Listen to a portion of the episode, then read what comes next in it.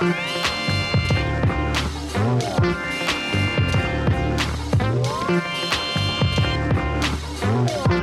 pessoal, sou o Kleber Fak no Miojo Indie. Oi, pessoal, eu sou Isadora Almeida do Popload Radio. Eu sou o Nick Silva do Monkey Bus. Eu sou a Elo Cleaver, da revista Balaclava. Aê, Ela voltou! voltou. Ela não morreu, como eu disse para algumas pessoas Ai, que no Instagram. Ai, que horror, Kleber. Nunca esteve tão maravilhosa. Eu tava de férias de vocês. Linda, tá com a pele mais linda ainda. Tô, né? Skincare, Perfeito. menina, é uma coisa. E no programa de hoje, um especial sobre os melhores documentários musicais. A gente aproveitou que tá saindo o Rolling Thunder Review, a Bob Dylan Story by Martin Scorsese, Chique. Que é um registro da turnê de 1975 do Bob Dylan pelos Estados Unidos, uma turnê polêmica, uma turnê bem marcante, então virou um documentário da Netflix e a gente montou uma lista com os nossos documentários musicais favoritos. certo? Inclusive, esse documentário, o Martin Scorsese falou que tava há 20 anos produzindo. Produzindo, exato. Tô louca. desesperada pra assistir. Vai ser meu Verdade. date. Sai no dia dos namorados. Vai ser meu date do dia dos namorados. A Isa já listou vários deles aqui, com certeza. Já citou algumas edições. Mas a gente vai citar, cada um preparou três documentários nacionais, internacionais. E aproveite e segue a gente nas nossas redes sociais, arroba podcast VFSM no Twitter e no Instagram. Vamos falar sobre música no Facebook, www.vamosfalarsobremusica.com.br, onde você vai encontrar todas as nossas diquinhas. E assine a gente no Padrim. Lá no Padrim você ajuda o nosso Uhul! podcast a cre- continuar a crescer semanalmente. Tem vários pacotes. Hoje tem participação de ouvinte aqui no programa de hoje, mandando é, áudiozinho de recomendação de disco. E o programa dessa semana só foi possível graças ao apoio do Fred Leão e do Guilherme Anduja. Muito obrigado. E eu queria falar que a gente já tá quase chegando na primeira meta pra voltar pro YouTube. Olha! Boa, galera! Olha só. Que bom. clama. Bem pouquinho e vamos lá que eu quero de fato voltar logo Que pro bom. YouTube. Que bom. Então, obrigado você que apoia a gente. Continua apoiando, recomende a gente para seus amigos. E, por favor, assina a gente no Spotify. É muito importante que a gente esteja lá nos primeiros colocados. Já estamos na categoria música, somos um yeah! dos mais ouvidos. Ai, que tudo. Na verdade, nós somos o podcast de categoria música mais ouvido do Gente. Spotify. Assim, eu fui olhar no relatório na categoria música, nós somos o primeiro. Lindo. Então, estamos muito felizes, mas Chega, tô muito Continuam feliz. ouvindo e compartilhando a gente com seus amiguinhos, certo? Muito emocionante. Vamos pra pauta? Bora. Quem começa? Isa? Vai você, já que é a Isa, dona. É, mestra né? da. Ai, gente, que horror. Nossa, Essa eu fiquei, pauta é fiquei, sua. é, eu fiquei, nossa. Eu até fui rever tudo que eu tinha falado, Qual você acredita? escolher, né? Qual, escolher? Só que daí me peguei numa uma parada muito louca que tipo, eu não falei nenhum dos três que eu vou falar hoje. Então, qual que é a sua Tipo, primeira recomendação? O primeiro é o que eu fiquei mais chocada que eu nunca tinha recomendado, que é o Supersonic do Oasis. Ah. A história do Oasis, assim, vamos dizer, ela começa com os shows que eles fizeram em Nebworth, que mais de 3 milhões de pessoas procuraram ingresso na Nossa. semana. Foi tipo 96, quando eles estavam tipo na crista da, da É o- onda. É o BTS É britânico. o BTS britânico, é isso, Kleber. Eles eram uns tchutchucos Tchutchu- também, Ai, né? não dá também. Nossa, o Liam naquela Para. época não dá também. Pelo amor de Deus, o cara mais bonito do mundo. Enfim, isso é outra, outra história. E aí foram duas noites, 125 mil pessoas em cada, em cada noite. Teve show de abertura. Nossa, gente. Foi, não, é incrível. Bastante. Tem alguns trechos no, no YouTube. É, Quem que é o diretor? O diretor é o Matt Whitecross. Tá. E os produtores são os Cruz Branca. Cruz Branca. E os produtores são os mesmos da M, do, do Hum, doc da sei, M. sei. É, e fala basicamente da. é, Meio que começa mostrando esse show. E daí volta um pouco, mostrando, tipo, Começo família, background e tal. Qual, que, qual fase? É 96, 96. você disse? Ah, entendi. Tinha Era acabado bem de no sair o segundo. mesmo. É, tinha tá. acabado de sair Segundo o, disco. o What's the é Story? É, What's the Story, Morning, Glory. E eles já, tipo, tocam. Acho que é My Big Mouth, que é do Be Here Now, que ia ser em 97. Daí eles, tipo, tocam no, no show. O Prodigy abriu um dos shows. Mas o filme The- é, tipo, meio contando como chega ao show. Qual que é, tipo, a Então, meio que narrativa? começa no Nebworth, tipo assim. É meio que o começo do fim, no sentido que, tipo, não dá mais pra ter nada maior do que aquilo, saca? Entendi. Tá. Tipo, é, é é isso que eu acho muito legal, que começa daquilo, assim, meio que eles caralho, a gente conseguiu o impossível, assim, sabe? E é muito legal que mostra que o Oasis foi, de fato, a última grande banda que existiu, no sentido de, tipo, não tinha internet, não tinha rede social, era. O sucesso era você ir Orgânico. orgânico, você ir, né, galgando e, sei lá, boca a boca e vendendo álbum, tocando em rádio. Então eles são realmente a última grande banda do mundo, assim, porque foi um sucesso mundial. Tipo, mostra eles tocando no Japão, daí eles meio que começando nos Estados Unidos, mas daí logo também já, já deslancha por É, eu lá. acho que depois só o Arctic Monkeys mesmo. E aí E- já era um é. outro É outra, tipo outra fase, som, é. porque É. ele foi um fenômeno da internet, né? Foi tipo, total, foi total. baixar música. Eu lembro eu baixando Arctic Monkeys e tal. Então repete o nome. Chama Supersonic. É, Oasis, tipo, é só isso, assim. Supersonic Oasis. É fácil de, de achar. Tinha até no Netflix, saiu. É de Show. 2016. Mas eu só tenho que falar Ah, que tudo que deveria ter se falado sobre o Oasis foi, foi dito em dois programas nossos. Um, Eu tô me contendo aqui. um foi sobre foi o com o Lúcio e o outro foi o nosso programa com o Greta Van Fleet que no final do programa os últimos minutos é dos melhores momentos já gravados em áudio na história da Terra.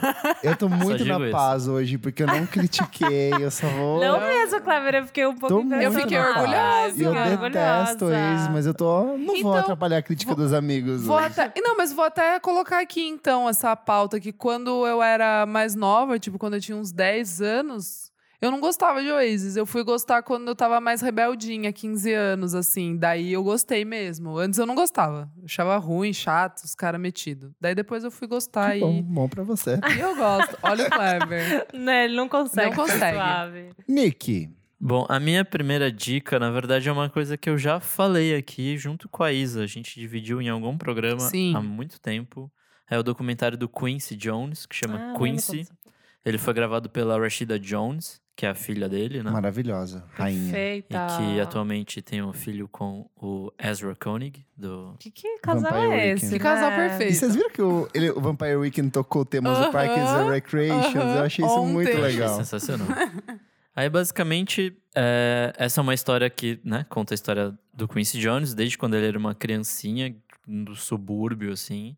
É uma criança negra no meio de um período muito turbulento de questões raciais nos Estados Unidos. Então, ele surge no meio disso e aí mostra como ele foi se tornando um músico e de tocar em muitas bandas para virar um produtor e um dos melhores produtores, assim, que eu já já se viu passar pela terra.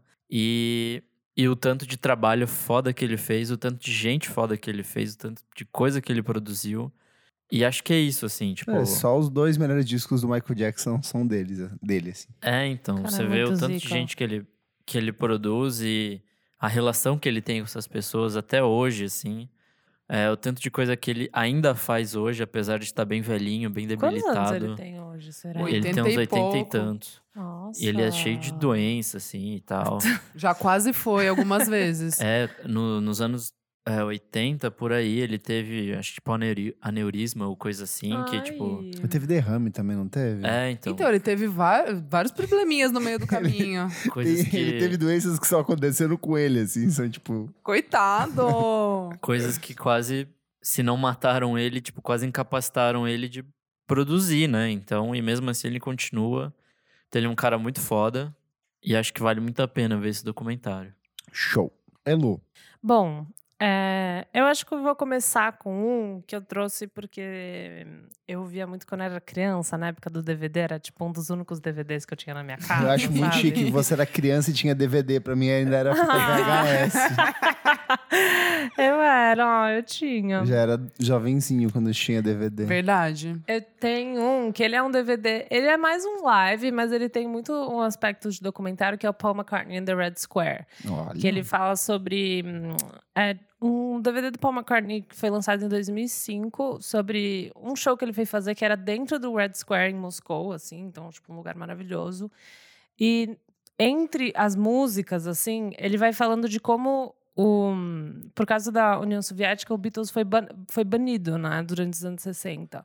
Então, meio que, de um jeito bem, né, marqueteiro, lógico, porque é um filme produzido em torno do show do Paul McCartney, então, lógico que vai, né, trazer um pouco o Paul McCartney é, como estrela disso tudo. Mas como essa venda de discos, a entrada dos discos dele para dentro da União Soviética era meio Tudo que um pirata. tudo pirata e era tipo um black market Olha que pesado. loucura! assim. Mostra das chapas de raio-x. Não, acho não sei. Eles, é, pra piratear, eles imprimiam, eles colocavam tipo chapa de raio-x em cima do, do- dos Nossa, que discos. loucura. Pra poder Então, copiar. é, e daí depois, tipo, eles só repassavam, tocavam em cima de chapa de, chapa de raio-x, assim. Nossa, muito louco. Que cara. Os loucura. caras faziam umas gambi, né? Muito.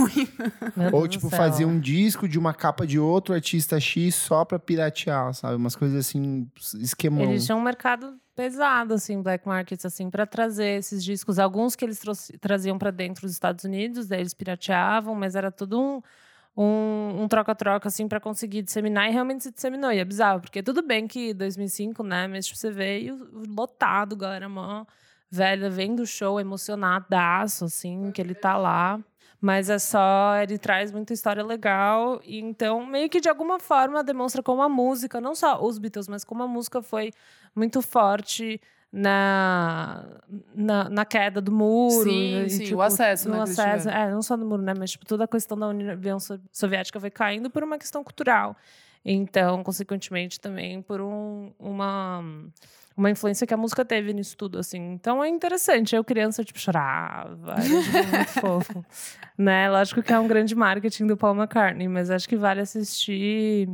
Além das lives, que é muito foda. É engraçado porque é a mesma banda que ele tem. Tipo, desde 2005 essa live, você vê os Sim, mesmos caras na sim. banda.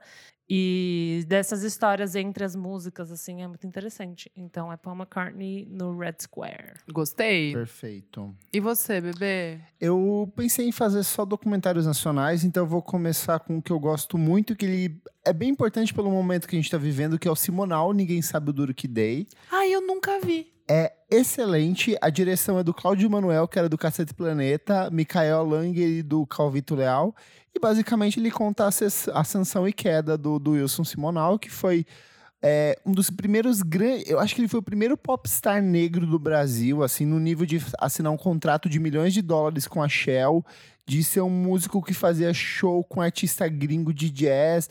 Ele era um super expoente da música brasileira, só que a carreira dele entrou numa espiral de merda, do nível de ele perder tudo que ele tinha por conta de má administração do dinheiro, de excessos de, de de bebida, de tudo.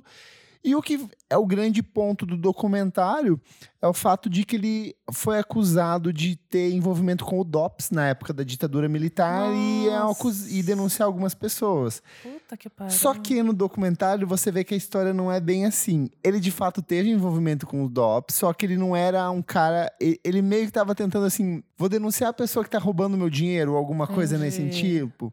Ele tinha um contador que ele teve uma briga, então ele meio que tentou denunciar esse cara por comunismo e ele participou do sequestro desse cara. Então, assim, Nossa, que Putz, estranho. é que é uma história muito bizarra, uma história de erros, assim, que você fala assim, puta, que cagada, sabe? Aham. E é mais pela bad vibe de você ver que um cara que era um puta ícone da música brasileira, assim, inspiração pra uma porrada de artistas lá fora, Stevie Wonder, Sarah Vaughan, todo mundo cantou com ele, assim, foi muito importante. E como ele foi caindo no ostracismo, no ostracismo de acabar com a carreira dele cantando em churrascaria, tipo assim, e Foi fazendo... nesse naipe? Eu foi não, eu nesse não nível, assim, sei. O final do documentário é bem na bad, porque lá, Putz. tá se apresentando nesses programas, tipo o Show da Tarde da TV Gazeta, algumas coisas assim, esses programas nada a ver. Vendendo. Ele lançou, só chegou a lançar dois CDs, tipo, depois. eh, Tipo, lançou muito disco de vinil, só que nos anos 80 não lançou mais nada, tentou numa carreira que não deu certo. E, tipo, ele mesmo falava que ele ia ser uma pessoa que ia ser apagado da história da música brasileira. Então, assim, é legal de ver justamente por isso de o quanto que um movimento errado pode acabar com a sua carreira de uma maneira geral, assim. Então vale muito, muito assistir. É, Simonal, ninguém sabe o duro que dei. Boa. Isa. Então, é, eu fiquei chocada que eu não tinha falado esse, mas eu falei rapidinho aquele dia que a gente gravou com o André e com o Hits Perdidos. É, que é o Mistaken for Strangers, que é. O diretor é o Tom Berninger, que é o irmão mais novo do Matt Berninger, que é o vocalista do, do The National. E, e é incrível, sério. É o, é o documentário que eu mais. Mas só uma coisa. Fala. É um documentary isso. Como assim? Ele não, é um documentário. Não, é documentário? Não, ele cria um negócio que é o irmão fake dele, não é? Não, não, não. O Tom é um irmão dele. E o, o negócio é o seguinte. O Tom, esse cara, ele é completamente fora da casinha. Ele é aquele. Sabe aqueles gênios mal interpretados? Tipo, ele fazia. Ele desenha bem, ele fazia, tipo, filme de terror meio trash. Era um cara, tipo, meio que não deu certo, mas ele era super genial. E aí a história é: o Matt chama ele pra ser hold do The National numa turnê que eles iam fazer, tipo, pela Europa e tal. E aí a brisa é que o Tom leva uma câmera pra, pra turnê e aí ele começa a fazer o documentário. Tipo, Entendi. Eu tinha assim. entendido do dia que você contou que era um documentary, não um Não, documentário. não, não. É, é que assim, fica, é muito engraçado porque ele meio que, tipo, tem a hora que ele, ele dá um depoimento, assim, sabe? Tipo, só que ele tá gravando e aí a história é sobre ele com o irmão, tem muito disso, tipo, É, da... o, o Pitchfork é, comparou isso tipo ao Spinal Tap, assim, que também é um, que é um mockumentary de verdade, assim. É, então, tem várias. é, porque ele é. Meu, é que eu não quero ficar falando, porque esse, esse documentário realmente é muito foda. E mesmo quem não gosta de The National. Não, quem não gosta de The National tá errado. Começa por aí. Ei, ei, ei. Tem gente que não, estou gosta. errado, não. Tem É. gente, Mentira que você não gosta de The National. Não Sério? ligo muito, não. não, tem gente que não gosta. Eu tô muito chocado, que eu acho que era Claire. super cara do Nick The National. Qual é, qual é? E aí, então, daí fica essa dica perfeita, porque é muito mais do que um documentário sobre a banda, é sobre relação, tipo, principalmente de irmão. Cara, é muito foda e eu, e eu nunca tinha visto uma coisa tão real. Tipo, tudo que a gente tá falando aqui é documentário, só que esse consegue passar uma. Parece que você tá dentro do. que você tá acompanhando eles, sabe? Entendi. Assim, é muito foda. E é engraçado, é emocionante, dá pra chorar, dá pra dar risada, é lindo. Repete perfeito. o nome, então? Chama Mistaken for Strangers e é de 2013. Da época que eles lançaram o Trouble Will Find Me, né? Isso. Perfeito. Elo, É, bom, eu ia trazer uma segunda recomendação de um mais atual, que daí agora eu descobri que a Isadora já falou, né? pois, tudo bem. É, eu assisti O Rei Leão e o Músico Esquecido, né? Que chama em inglês Alliance, Alliance Trail. Mas é o do Remastered, que conta sobre a música do Lion Sleeps Tonight e toda a batalha judicial, que eu fiquei chocada. Eu achei muito interessante. É pesado. É uma. É... A Women Bowie. É, é só é uma grande história de apropriação cultural, né? Se a gente for falar sobre isso. E é muito engraçado de ver só. Enfim, é uma música que foi gravada por esse pro Solomon Linda, que é um, um, um artista da África do Sul. Ele gravou nos anos 50, É, original. é, é. E, enfim, foi indo, foi indo, e se tornou um hit nos Estados Unidos. Daí fizeram a letra, George Wise fez a letra do Lion Sleeps Tonight, e, enfim, é, deu no que deu, ganharam milhões de dólares, entrou na Disney. E o Solomon Linda meio que nunca viu dinheiro disso, então um jornalista se propôs a ajudar ele e a história disso. Mas é muito louco só ver o quanto eles não sabem a história da música e quanto eles não se propõem a aprender a história da música. Então, tipo, ah, essa música é um clássico, é um- um- uma, uma canção clássica da África do Sul, então a gente pode usar, pois canções clássicas são, né, são de patrimônio cultural, então whatever, sabe? esquece que tinha um autor. É, trás. não existe esse autor, é African music, né? Tipo, É, African- veio do nada, assim.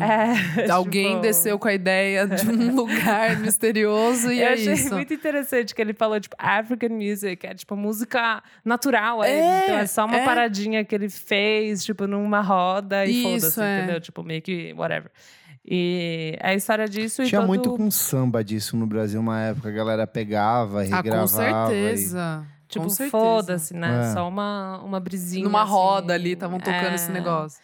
Então é muito louco, é interessante porque o final não é feliz necessariamente, não acontece uma coisa que você fala, nossa, tipo, deu tudo certo, né? Não, um desfecho gostoso pra você ficar bem. Não é, é mais uma acontece. discussão, né? É mais uma discussão, eu acho isso interessante. Uma discussão sobre apropriação cultural, uma discussão sobre. Direitos autorais. Direitos autorais e também de uma questão de finanças, né? Como que é lidado esse dinheiro, quem sabe lidar com dinheiro, quem sabe falar sobre dinheiro. Então, é meio que interessante isso. Então, acho que é legal, tá no Netflix, para quem quiser ver. Eu achei que ele carrega várias coisas que eu achei legal. É o Rei Leão e o Músico Esquecido. Perfeito. Niki. Minha segunda indicação é o documentário Eight Days a Week, The Touring Years. Eu amo! Ai, dos fofo. Beatles! Dos é um Beatles. documentário dos Beatles que o Ron Howard acompanha a carreira deles de 62 a 66, que é quando eles ainda estavam fazendo show. E aí conta um monte de coisa, assim, de como foram esses anos, de como eles revolucionaram o rock, tipo, em várias coisas na vida. E acho que é isso, assim, porque é, depois de, de algum momento, depois do Revolver, principalmente, ficou impossível fazer o que eles faziam ao vivo. Então, acho que é interessante contar enquanto ainda rolava esses shows, quando eles tinham esse rock, tipo, um pouco mais simples e tal. Mesmo Que era- o palco, assim, não tinha estrutura, porque eles eram uma banda, tipo, gigante, só que não tinha proteção. Às vezes os caras. Eu, eu lembro de, de um. Eu não sei se é com o Paul ou é o John Lennon que ele fala nesse documentário que eles iam cantar, eles levavam choque na boca, porque, tipo. Tava chovendo no palco, o palco tava molhado e, tipo, eles podiam morrer e não tinha equipamento, não tinha estrutura pra sustentar eles. Caralho. As fãs não, os fãs não ouviam o som deles, ficavam, tipo assim, Foi gritando. caótico, é. Eles desligavam os instrumentos no meio do palco, assim, ficavam fingindo que tava tocando e a galera, tipo, Continuava gritando. maravilha, É. melhor som, sabe? É, tem aquela história que eles não se ouviam no palco Sim. porque o retorno não era o suficiente pra Abafar a pra gritaria. abafar a gritaria. Eles estavam inventando tudo, praticamente, né? E, tipo, não sei se foi com eles, mas acho que esse conceito de rock em estádio, assim, tipo, esses shows de arena, meio que começou ali Sim. porque eles eram os únicos naquela época que tinham público suficiente pra lotar um estádio. Eu acho que o Pink Floyd foi mais. É porque daí já tinha aparato. é que aí tinha foi depois é, também, né? Não, é, eles foram Sim. pioneiros nisso, nisso também. É esse que chega até o final deles, que fala sobre, tipo, o show no rooftop É no- é no Shea não? Stadium. Não, não é? eu acho que não. Eu acho Esse que é não do- é nesse, não. Esse é o do Shea Stadium, não é? Que é eles no meinho lá do estádio.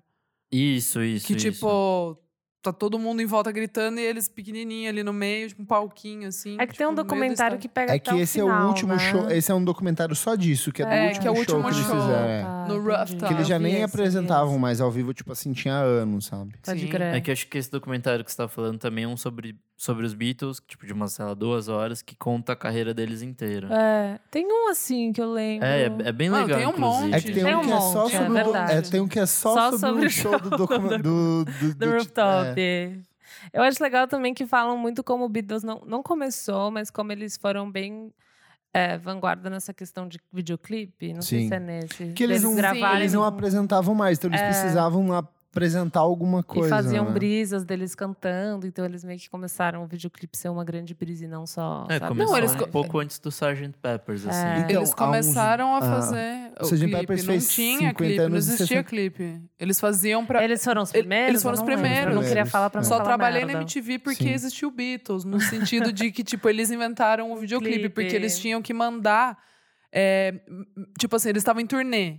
Só que daí, no país, no outro país, lá eles precisavam mostrar que eles estavam bem e tava tudo Faz certo. clipezão daí aí. eles pensaram, ah, a gente vai fazer, tipo, vídeos da gente cantando nossas músicas pra continuar divulgando, entendeu? É Enquanto que eles estavam em turnê. Eles já nem estavam mais em turnê, na É. real. É, tipo, eles. Não, não, mas o que eu tô falando é, quando é preto e branco, Ah, eles sim, correndo sim, de sim. terninho. Tipo, Ah, quando não, é, começou... isso foi dos filmes também, porque eles tiveram essa época de fazer, De fazer filmes. filme, Isso, é. daí Que veio os servia como filmes. clipe e isso, tal. isso, isso. Mas essa parte dos clipes, ele veio, tipo, um pouquinho antes do, do Sgt. Peppers. Pepper. Que era tipo, ah, a gente não vai mais fazer show mesmo, então Exato, vamos mandar vamos- isso aqui pra isso, apresentar a música isso. de uma outra forma. Até no, quando o Sgt. Peppers completou 50 anos, há, uns, há dois anos, né, ele é 67, eles lançaram uma série de documentos em vídeo, tipo, registrando a- as gravações, assim. Então, tipo, é muito legal. Tem no YouTube, Tudo. Se eu não me engano, tem o A Day in the Life, assim, que, Ah. tipo, tudo registrado com as orquestrações. Ah, vi isso. É muito bonito. E como é filmado em película, tá numa qualidade incrível, assim. Então é bem Ah, legal de assistir. Tudo. Boa, a gente podia Nick. fazer um especial The Beatles. Eu tenho um especial no meu antigo podcast. De The No Beatles. Pasquinde, Olha é. só. de The Beatles. Posquinho. Qualquer coisa, Muito deixa bom. o, o link lá. É, deixa. Não, pra o programa é muito bom, mas ouve lá. Kleber. É, minha segunda recomendação, eu não sei se eu já falei aqui, mas eu acho que quando a gente falou da Rita Lee, Fala. mas eu vou recomendar o Loki, Achei mesmo que do você ia Arnaldo falar. Batista. É o documentário dirigido pelo Paulo Henrique Fontanelli. Ele conta a história do Arnaldo Batista, do, a mesma coisa do Simonal, ascensão e queda. A diferença é que o Arnaldo Batista ficou completamente lesionado das ideias de tanta droga que ele tomou. É, ele tentou o suicídio, é, se jogando de um prédio, e aí ele ficou, tipo, um tempo assim, meio. Ele ficou em coma um tempo. Foi nessa época que ele conheceu a atual mulher dele, que continua com ele até hoje. O documentário meio que conta desde a formação dos mutantes até essa passagem pro rock progressivo, a saída da Rita Lee da banda por conta dele, basicamente. É, é, o, o lance lisérgico dele, o trabalho em carreira solo. Esse momento de, de, de tentativa de suicídio e depressão. E até a volta dos Mutantes em 2007, 2008, que, que eles fizeram aqueles shows pro, pra celebração da Tropicália dos, cinco, dos 40 anos, acho que da Tropicália na época, onde os Mutantes voltaram a se apresentar com a Zélia Duncan e mais uma galera. E, tipo assim, é bem legal porque você vê muito essa coisa do artista que, tipo, foi consumido pela própria obra, por, por aquilo que ele curtia, e ele tava meio que tentando se recuperar nas, nos, nos desenhos, ele começou a pintar, então meio que a pintura estimulou ele a voltar pra música. É um documentário que você fica muito Ai, triste. deve ser puta bad vibe. Você fica bem na merda, assim, em alguns momentos. e, tipo, cara, um cara muito genial e que ele foi se, se- entrou numa espiral de autodestruição, assim, terrível. Então vale muito assistir. Loki, com interrogação no final, Uhum. direção do Paulo Henrique Fontanelli. Fontenelle. Arrasou. Isa, sua última recomendação. É, eu vou citar um aqui só rapidinho, que é o I Can't Stand Losing You, Surviving the Police, que eu recomendo bastante. É, não posso falar muito porque eu vou dar outra dica, tá? Mas fica Ah! esse. Ah! É, mas a minha dica, a, a última dica, é o documentário que talvez eu tenha ficado mais chocada é, e, e, tipo, pensado, caramba, isso. Quem escreveu, quem escreveu esse documentário? Porque a história é, é maluca, cara. Se chama Searching for Sugar Man.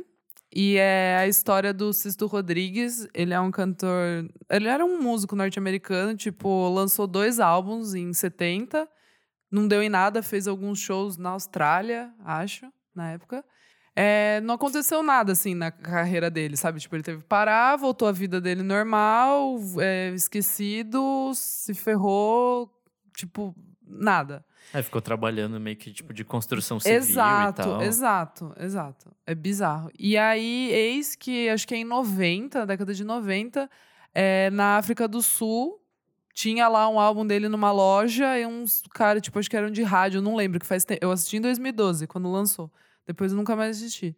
É, compram esse álbum e daí começam a tocar e vai do boca a boca, começa a tocar em rádio, eh, tocar nas rádios e simplesmente esse álbum vira um álbum cultuado na África do Sul. Só que Ah, ninguém ele sabe. virou o álbum mais pirateado da vida É, na África do Sul. É tipo, é, é- é inacreditável. Só que daí ninguém sabe o que aconteceu com esse cara, com o Rodrigues. Eles falavam, ah, ele morreu, tipo. E ficou isso, muito tempo. Aí esses dois fãs que meio que narram a- o documentário e tal, eles vão atrás e daí eles descobrem que, na verdade, ele- o Sisto Rodrigues não morreu, ele só ficou esquecido, na real. E aí chamam ele pra fazer uma turnê, é, tipo, estoura. Daí começam a, a trabalhar, tipo, a carreira dele e tal. E daí ele tocou basicamente em todos os lugares do mundo depois. de- de- É, apesar anos de todos os spoilers que a gente já deu, esse filme é maravilhoso. É maravilhoso, vale pela não. narrativa. assim, não, tipo. é, é inacreditável. O que eu contei não, não, não vai alterar em nada a história, porque é maravilhosa, é incrível. E eu acho que é fácil de achar, né? Quantos Nick. anos ele tinha, o cara? Quando Cara, ele já era bem, bem velho, acho que uns 60 e pouco, não, é, Nick? 60, 70. É, tipo, bem velho no sentido Não de, não tipo, é. poxa, aí que ele começou a fazer show, fazer a carreira dele, sabe? É muito louco. Esse filme é, é foda, cara. Repete o nome? Searching for Sugar Man. Sugar Daddy. Não. Ai, ganhou o Oscar. engano, ele ganhou Mama. Oscar. Ganhou o né? Oscar de melhor documentário em lembro. 2013 e Tinha o, uma e o época que BAFTA. bombou nas redes, assim. Não, é Todo porque- mundo compartilhava. É porque, é porque é incrível esse, esse documentário, é De incrível. fato é maravilhoso mesmo. É muito foda, muito. Show de top. Nick. Bom, é, vou dar mais uma dica que eu já dei aqui, na verdade. É a série Hip Hop Revolution, que Vocês dois que deram, não foi? Eu dei uma. eu Depois, acho que você eu deu a segunda temporada e eu falei da primeira. Não, eu acho que eu falei depois que você indicou e eu fui assistir porque você indicou e daí eu senti vontade de falar, porque eu Ah, adorei. Bom, basicamente ele conta a história de como começou o hip hop, de, dos guetos ali do, do Brooklyn e se espalhou pelo resto dos Estados Unidos. A primeira temporada é muito focada nisso, no Brooklyn, e nas festas de, das- dos latinos e dos negros que tinha ali, e de, o fim do disco, que acabou gerando o hip hop, é, de como a cultura vai muito além da música, de como existiam os MCs, os b-boys, e, e tinha toda a parte de, de, de vestimenta e tal, então vai para muito além da música. E aí é legal que esse documentário, ele pega várias pessoas que fizeram parte do movimento, que ainda estão vivas, e pegam depoimentos delas, assim, tipo, contar como aconteceu. E aparentemente era tudo muito familiar, assim, era muito, tipo, era amigo de não sei quem, primo de não sei quem e tal, então, tipo, era tudo muito próximo. E é muito louco ver que a galera é meio quebrada, assim, os caras foram muito percursores, assim. Sim, hoje em tipo, dia é meio fazem Sugar sucesso. Man, assim, eles estão, tipo, É. vivendo a Sim, vida normal e sim. os caras basicamente Fizeram criaram a parada. uma indústria multimilionária. Uhum. E aí o legal é que, tipo, a primeira temporada é bem focada nisso, já na segunda eles vão pra como essa coisa, tipo, dos anos 80 ali se espalhou e se transformou em coisas totalmente diferentes nos anos 90. E aí eles tocam em Big, Tupac, que pra época eram gigantescos e que também revolucionaram as coisas, as formas deles e também fala da questão da violência, de como o rap nasceu como uma coisa de união e acabou se tornando um- uma forma de, de segregação ali Total. entre as costas oeste e leste. E acho que é isso. É bem Boa. interessante, assim. Sabe que eu fiquei muito em choque também do como o Rick Rubin, que hoje é tipo produtor, produziu o Ye- o Yeezus, sei lá, um produtor super grande, mega participou da cena de só disseminar o hip hop, tipo, no. Ele produziu com o York. Beastie Boys É, também. produziu bastante Mas isso. Ele- antes ele- ele, produzia é, umas festas. ele e tava tal, lá, Ele né? era bem mais É, jovem. ele tava lá Ele era no- tipo um no ninguém. rolê, pode ele falou: crer. Nossa, essa parada espaqueirada, vamos produzir umas festas aí pra uma galera, tipo, Pode crer. branca lá embaixo em Nova York.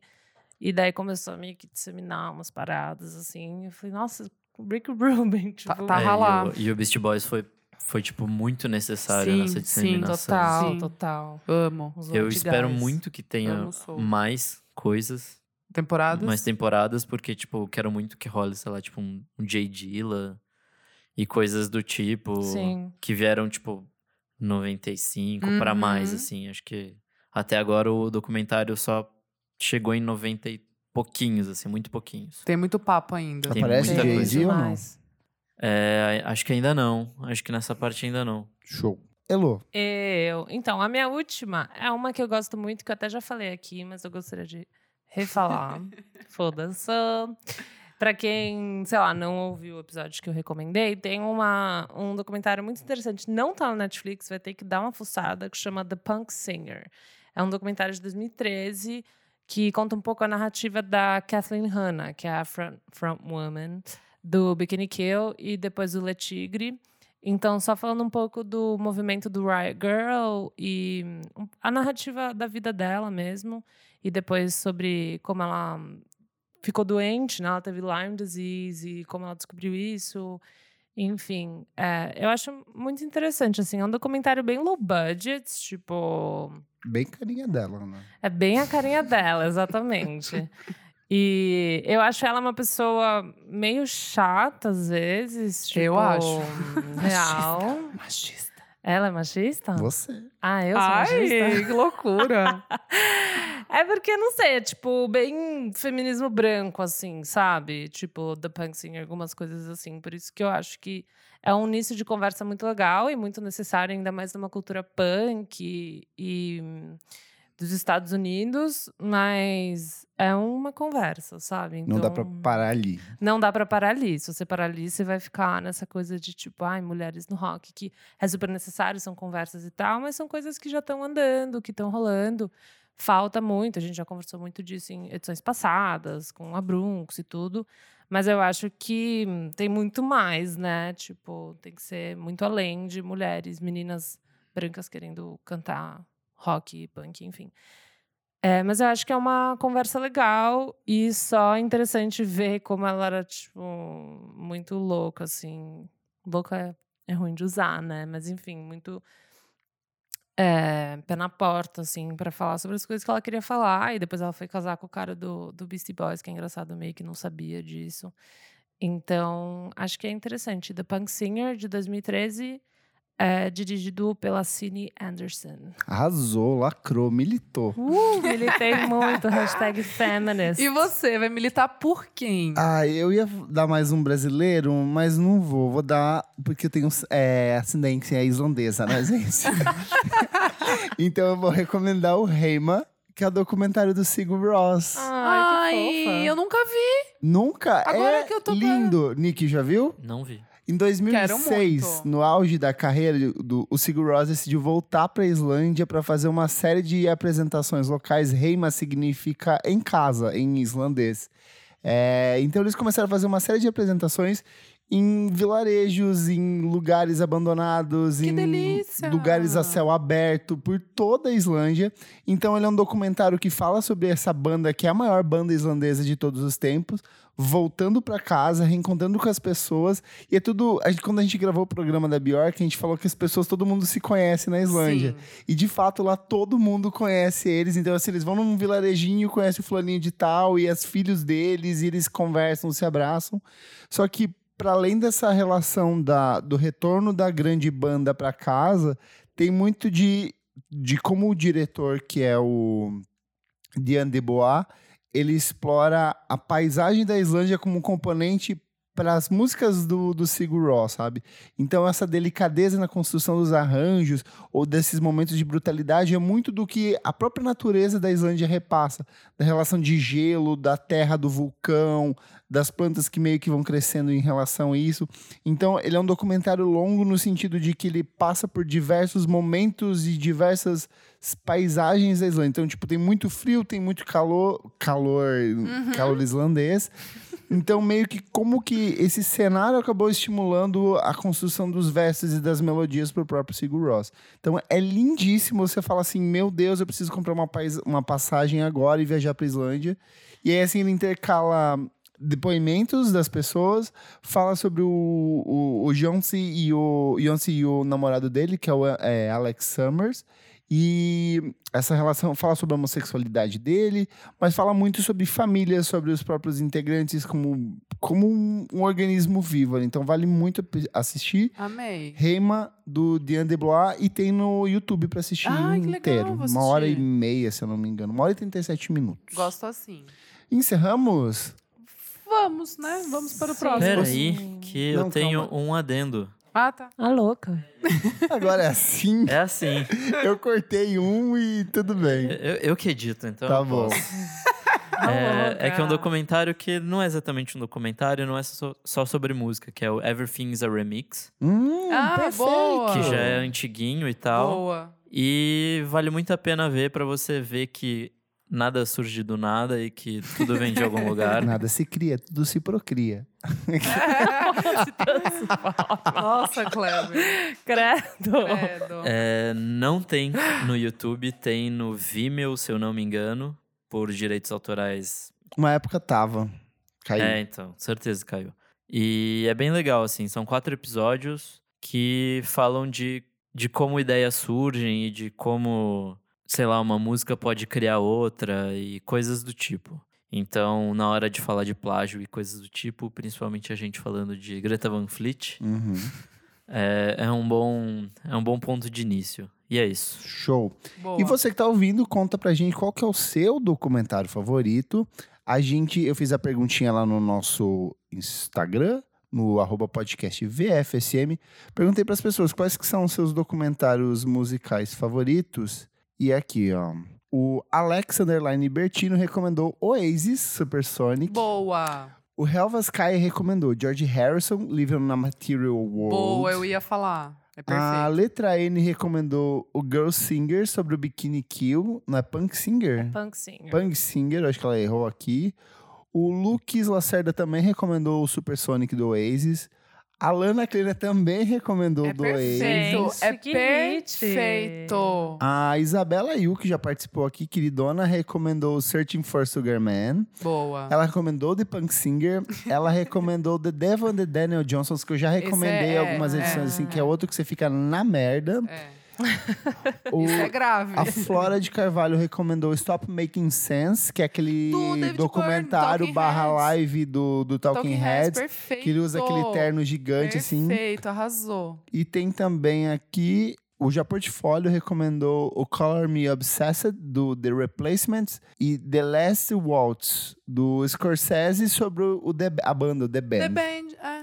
É o Samba Songcast. Mandou assim: meu doc musical favorito não é sobre um artista, se chama A Live Inside. Eu já recomendei aqui.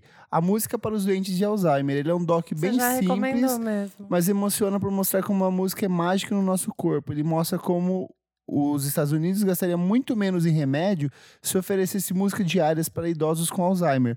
Fala sobre a música, mas também aproveita para fazer uma dura crítica à indústria farmacêutica. Até eu já recomendei.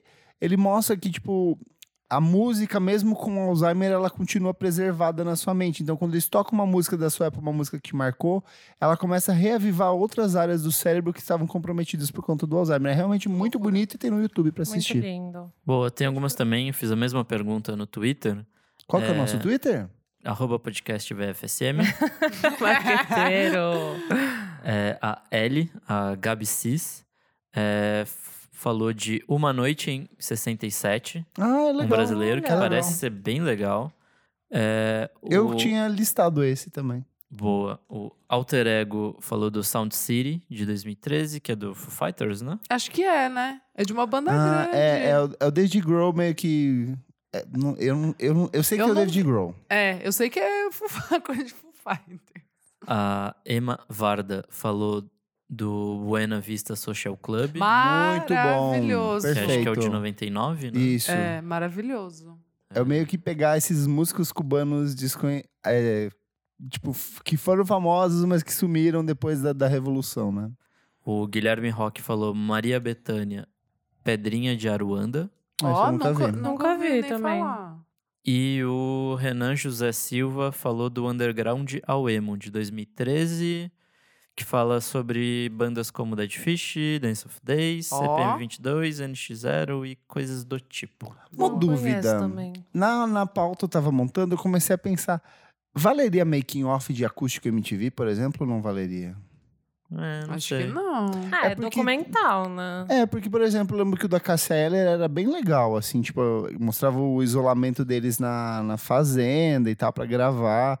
O próprio do Ira mostrava a produção, tipo, mesmo do Engenheiros do Havaí, assim, todos esses. O, o making off às vezes era mais interessante do que o próprio acústico da MTV, sabe? Nossa, Fiquei não pensando lembro. se, se É, eu valeria. fiquei pensando se valia mockumentary. Porque tem o The Ruttles, que é uma paródia de Beatles, Uhum. que É, é, eu acho que sensacional. mockumentary. É. É. por isso que eu até questionei na hora que a Isa falou. Eu acho que não, porque daí entra, tipo, é um. É um estilo de documentário. É um documentário, mas é fake, É né? Não fake, tem, não é é, real. não é, assim. não, Não é. é. Não vale, não. Fatos. É isso, então vamos pro segundo bloco do Bora. programa. Bora. Qual que é o bloco? Não pare de ouvir.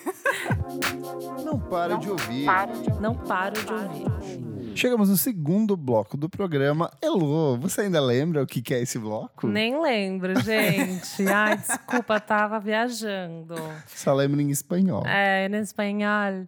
Mas é, esse bloco a gente dá dicas de lançamentos recentes, de coisas que a gente gosta que foi lançado recentemente. E você tem alguma coisa? Tenho! Mas enfim, o meu é temático, né? Pois eu fui num festival maravilhoso que chama Primavera Sound. Eu sou muito chique, Linda, né? linda. Eu vi o show de uma princesa que chama Rosalia. Ai, Gente, foi tudo. Eu fiquei muito impressionada, realmente, assim, é bem impressionante. nosso sonho aqui. E ela tinha lançado essa música no o dia antes da apresentação, Haute Couture. Vocês já falaram? Falamos. Já gente no programa Ah, passado. Não, mas Passado. tudo bem, você viu ao Recomenda. vivo. Você viu ao vivo. É. Eu tô Conta. recomendando, foda-se. Conta. Porque quando eu vi o clipe, eu não gostei tanto. Nossa, a gente, A a gente gente, herege. amou. Vocês amaram de cara? De cara, a gente foi impactar. E eu amei a capa do single, que é meio J-Lo. Pra quem não tá vendo, eu tô com as unhas grandes As aqui, unhas igual no grandes. clipe, gente. Tá todo mundo, o Nick tá com a unha grande aqui Eu tô com também. casaco de pelo. É.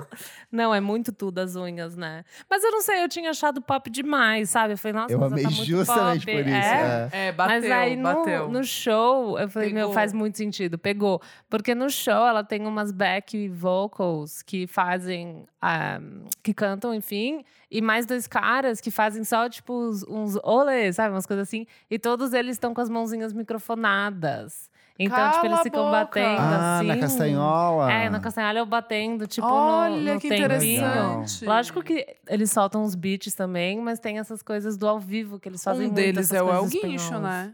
É, o El Guincho É. produziu. Mas o... Não, no filme? Não, no que show? no show, eu acho que é. Eu acho que ele toca com É? ela. Não eu não sei, sei, se ele fica que ele batendo a palma ou se ele fica tocando sintetizador, teclado, sei lá, mas ele participa. É. Eu ah, vi- o El Guincho é o cara do... Ah, É o El Guincho. é o El É o Guincho, produtor. aquele. Eu não sabia que... É porque eu nunca pensei no rosto do El É que eu vi Guincho. ele no Sesc Pompeia em 2010, Caralho, ele é lá, o cara tipo- que, que... Enfim, tem um cara que toca, canta, faz várias então, coisas. É o El é- Guincho. É, é pra ser ele, no caso, não sei. Eu acho que É, é. ele produziu o disco. Ele é o produtor e dela tava E eu vi que ele- E eu vi que ele tá nos jatinhos com ela. E falando na, na deusa Rosalia, vocês viram... Deus. é, vocês sabiam que ela vai participar de um novo filme da Almodóvar? Sim. Sério? Sim. Perfeito. Sim. O que vai sair agora? Sim. Com o... Com a coisa, com a. A outra foda, ela. É... A Penélope. Penélope Cruz. Penélope Cruz. Ai. Rolou, tipo, um almoço, eles, tipo, elas duas abraçadas, Gente, o Almodóvar eu já do lado. amei o trailer desse E ela filme. vai eu quero ver. cantar. Ela vai Ah, cantar. maravilhoso. Perfeito. Puta que eu pariu. Gente, ela. Gente, eu fiquei arrepiado aqui. Não, Ela eu vi a foto, daí eu falei, ah, por isso que ela gosta do Caetano. Porque, porque ela O deve Caetano ser já super- participou de filme da Almodóvar Então, também. e ela deve ser super fã do Almodóvar, por isso que esse full circle se. Agora eu vou Tudo! colocar a Rosalia em todas as Perfeito. capas do Ela é muito perfeita, gente. Todas, e pode o, pôr. o show foi muito emocionante, porque foi na Espanha, então tava. Assim, Todo O mundo- show mais lotado do festival foi da Rosalia. Que legal. Represent. E todo mundo tava, tipo, cantando tudo, sabe? Umas coisinhas do tipo das Eu músicas, vi os tipo- vídeos de você, tipo, comoção, assim, show de estádio, É. a galera. E a galera, vibrando. tipo, eles, quando eles falam, tipo, aê, em vez de falar, eles falam, tipo, olê, daí fica mundo, olê, olê. Então era, tipo, meu, eu, eu- não tava no meu lugar de fala lá, assim. muito tava legal. E esses dias que eu descobri que o, o disco dela, o El Mal Querer, é, Ele vai querer. é na verdade o TCC dela. É, Sim, eu descobri Sim, isso eu fiquei também. chocada. Ficou Eu li no. Wikipedia e falei, como assim, velho? Conclusão de curso, assim, tipo, deu. É hã? de conclusão. De curso, de co- colégio. Enfim, essa é a minha dica, vocês já deram, mas a gente sempre pode falar de novo. Rosalia né? com cultura. La Rosalia, como ela Fala fala. de Rosalia, né? não quero mais. La É, Rosalia. gente- La Rosalia. Não é? a gente Tipo, pode falar sempre. Trá-trá. Vamos falar dela sempre. Isa, Rapidinho, quatro diquinhas. Caralho. Tô que nem o? Clever. Nossa. Ó, primeiro. nem vem que você colocou mais documentário. Não, mas é rapidinho, gente, sério.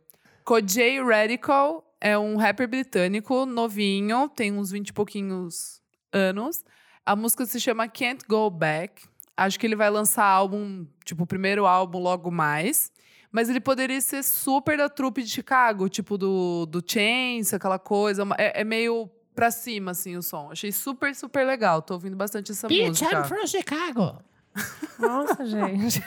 A segunda dica é o álbum do Skepta, que eu amo, que é Ah, o MC de. Grime. Então, mas esse, esse é o ponto. Se chama Ignorance is É Bliss. ruim. Assim- não, não. Eu não achei o álbum ruim. É que não é, não chega perto dos outros álbuns dele. É, Só que tem uma música que se chama Love Me Not, que é perfeita e o sample é de Murder on the Dance Floor, da Sophia Alice Baxter, que é, tipo, uma das minhas músicas favoritas da vida. Então eu não paro de ouvir essa música. Chama Love Me Not. Arrasou. A terceira dica é uma menina canadense que canta em francês, que uma amiga me colocou em contato lá com o produtor e eu achei muito legal. Chama Lors Aine. É, e eu não sei falar francês, mas acho que é un virus. Je vous ne para francês. Não sei falar. Je ne sais pas. Omelete A de gente- fromage. Omelete de fromage. Omelete de fromage. Melhor A Elô não sabe episódio. o que é isso, não é, É do, do tempo dela. Dex. Do Dexter. Ai, Otário. E, gente, a última Super dica sei. rapidinho é do Sandy Alex G. ah, é verdade. Perfeita É essa verdade, música, eu chama. Grittle. Eu esqueci disso. É, ele é da Filadélfia. E ele faz um sonzinho que é aquela parada bedroom pop. Uhum. Acho super Você que ouve, cabe né, nisso. Sim, adoro. Ah, tá. É bem E de lo-fi, assim. Eu achei. O último disco dele é Então, sensacional. Muito que bom. é a capa do. é Tipo um, um bicho, né? Um bode, é. Eu Isso. lembro que eu ouvi esse álbum. É bem bom. Mas essa música É o primeiro single do novo álbum do álbum no, dele. novo E é engraçado que ele tem, tipo, sei lá, uns 20 álbuns já, só que Sim, a sim. maioria deles, tipo, ninguém ligou. sim. É que o primeiro oficial é o último lá, que foi o lançamento. Não. Não, acho que ele tem. Não, ele tem um É monte que ele tem, tipo. álbum. Não, é que ele- o, o lançamento oficial, o resto era tudo tipo disco caseiro, assim, não, que acho que ele já de. tem uns dois. Já tinha. Eu acho, eu acho que ele assim. tem. Porque eu lembro de sair resenha dele em vários lugares. É verdade, assim. já tem, já, Já tinha, tem. já tinha. Fala, tá certo. Mas essa música eu fiquei impressionada. Tipo, acho É que boa. coisa boa por aí. Boa. Quem vai? Nick, Bom, tenho duas dicas, já que. duas, meu já que Deus. virou festa, né? Tenho duas dicas. É, a primeira é uma banda francesa chamada Deluxe. O disco novo deles é o Boys and Girl. É um rolê meio hip hop, funk, jazz, electro swing. Bem francês, bem cara de, sei lá, Sebastian e outras coisas que rola na França. Ah, bem eletronicona, então. Hum, Não exatamente, mas é tipo. É com essa pegada, tipo, das mesmas referências de Sebastian, mas de um jeito tipo de banda e tal. Entendi. E aí tem uma mina que chama Lily Boy, que canta pra caralho. E ela, tipo, é meio que a alma do, Da banda. da banda, assim, deixa, tipo, tudo super divertido. De vez em quando ela manda uns rap no meio. E é legal. Às vezes tem convidados que mandam uns rap no meio e é legal. É, Os singles que antecederam esse disco eu achei bem qualquer coisa, mas quando eles estão juntos, assim, tipo, ficam bem legais. Show.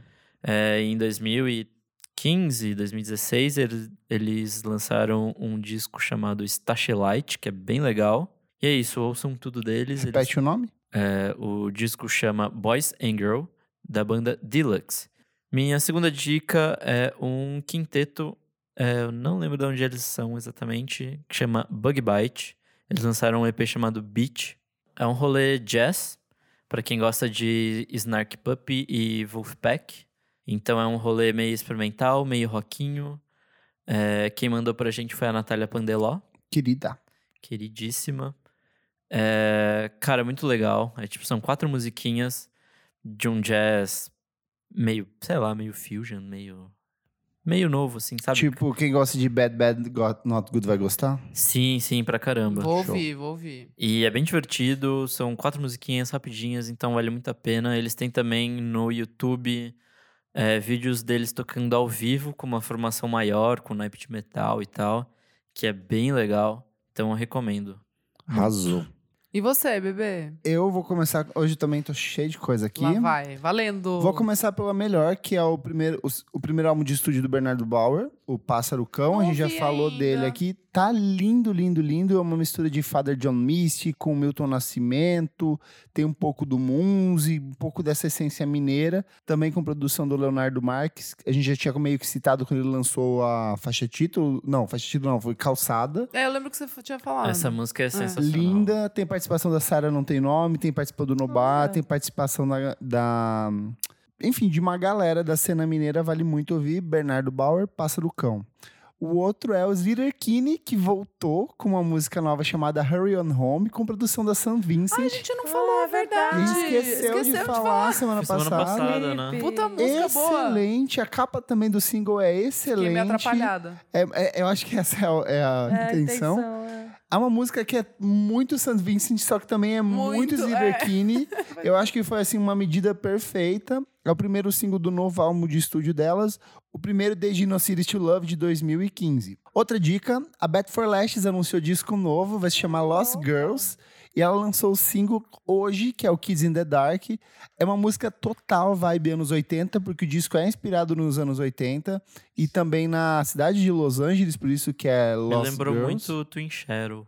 Sério? Ah, Me lembrou disco, muito assim. o M83, o Hurry Up We're Dreaming. Ai, Pode gente, eu não Por causa do sintetizador. Tem muita textura de sintetizador e de guitarra, assim. E é uma música bem calminha.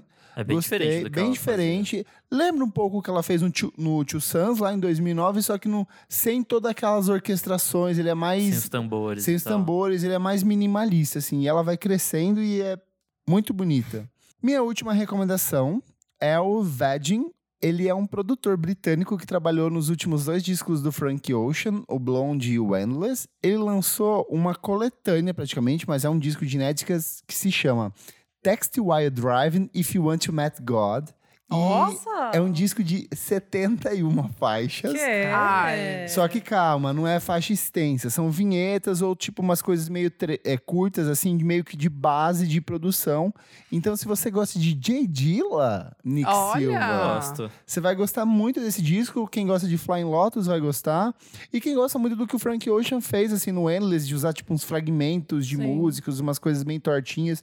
É umas musiquinhas de, sei lá, 30 segundos, um minuto, e quando você viu, acabou o disco, assim. Ele é bem rápido. Ele tem uma hora e meia, mas ele passa, assim, rapidaço, sabe? Então, umas melodias muito, muito bonitas.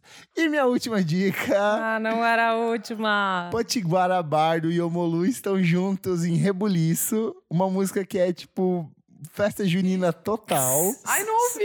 É excelente, Ai, lançou na última Deus. seixta-feira. É chicletaço, assim, Ai, o Molu adoro tá numa Molu. sequência de Tá músicas muito muito, bom, boas. muito bom. E Rebuliço tem participação da drag queen Potiguara Bardo.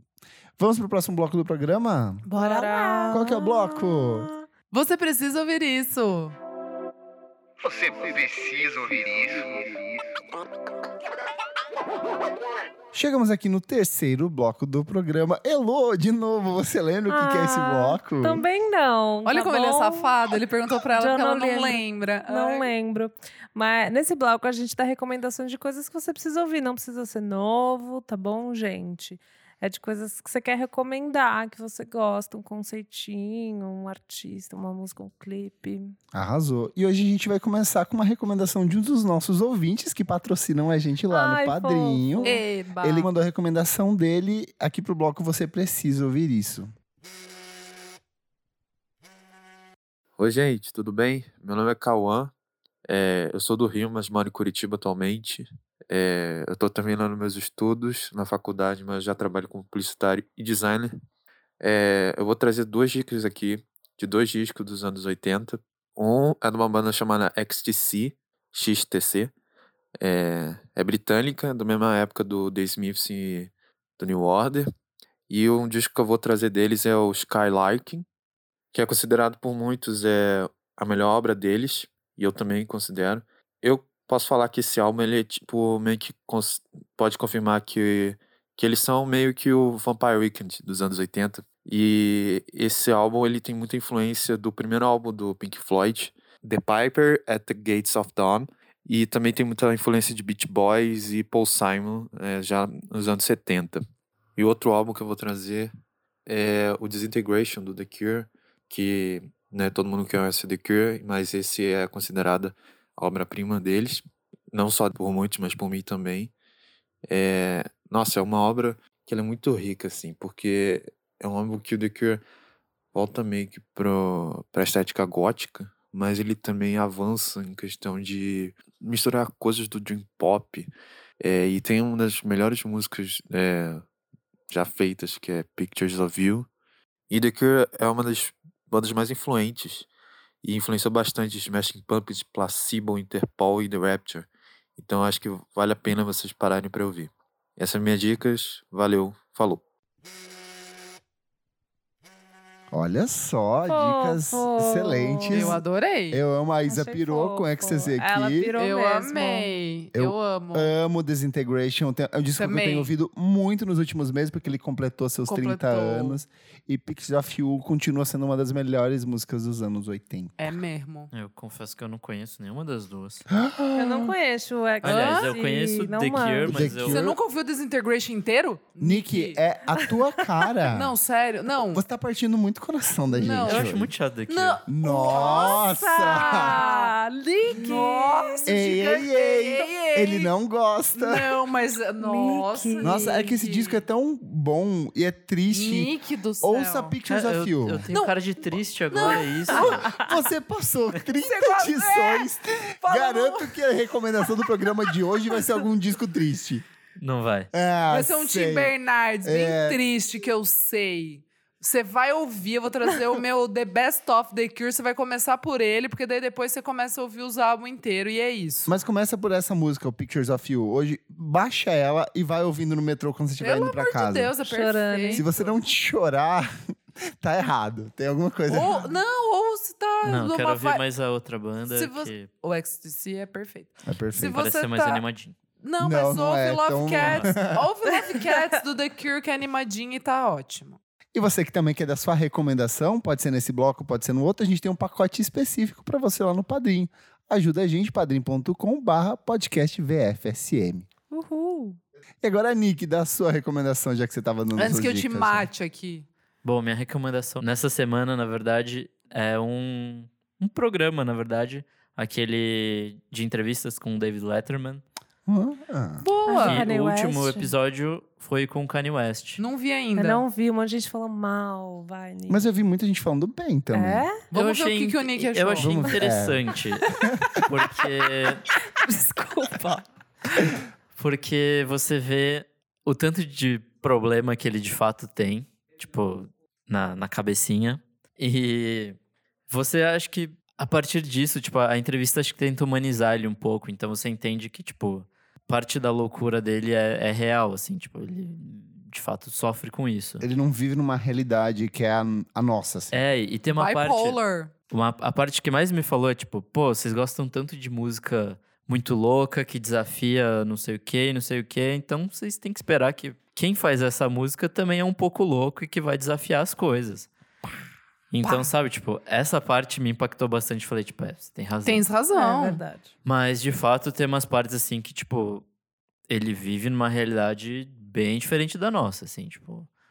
Que você fala, meu Deus, quem é essa pessoa? Mas ao mesmo tempo é bem legal, assim, tipo, vale a pena ver e, tipo, o David Letterman meio que vira amigo dele, assim, vai na casa ah, ele dele. é perfeito, né? Experimenta roupas da, da nova coleção dele. Enfim, é bem, é bem legal, assim, tipo, não tem nem uma hora de programa. Eu vou ver. Então é bem interessante. Arrasou. Elô.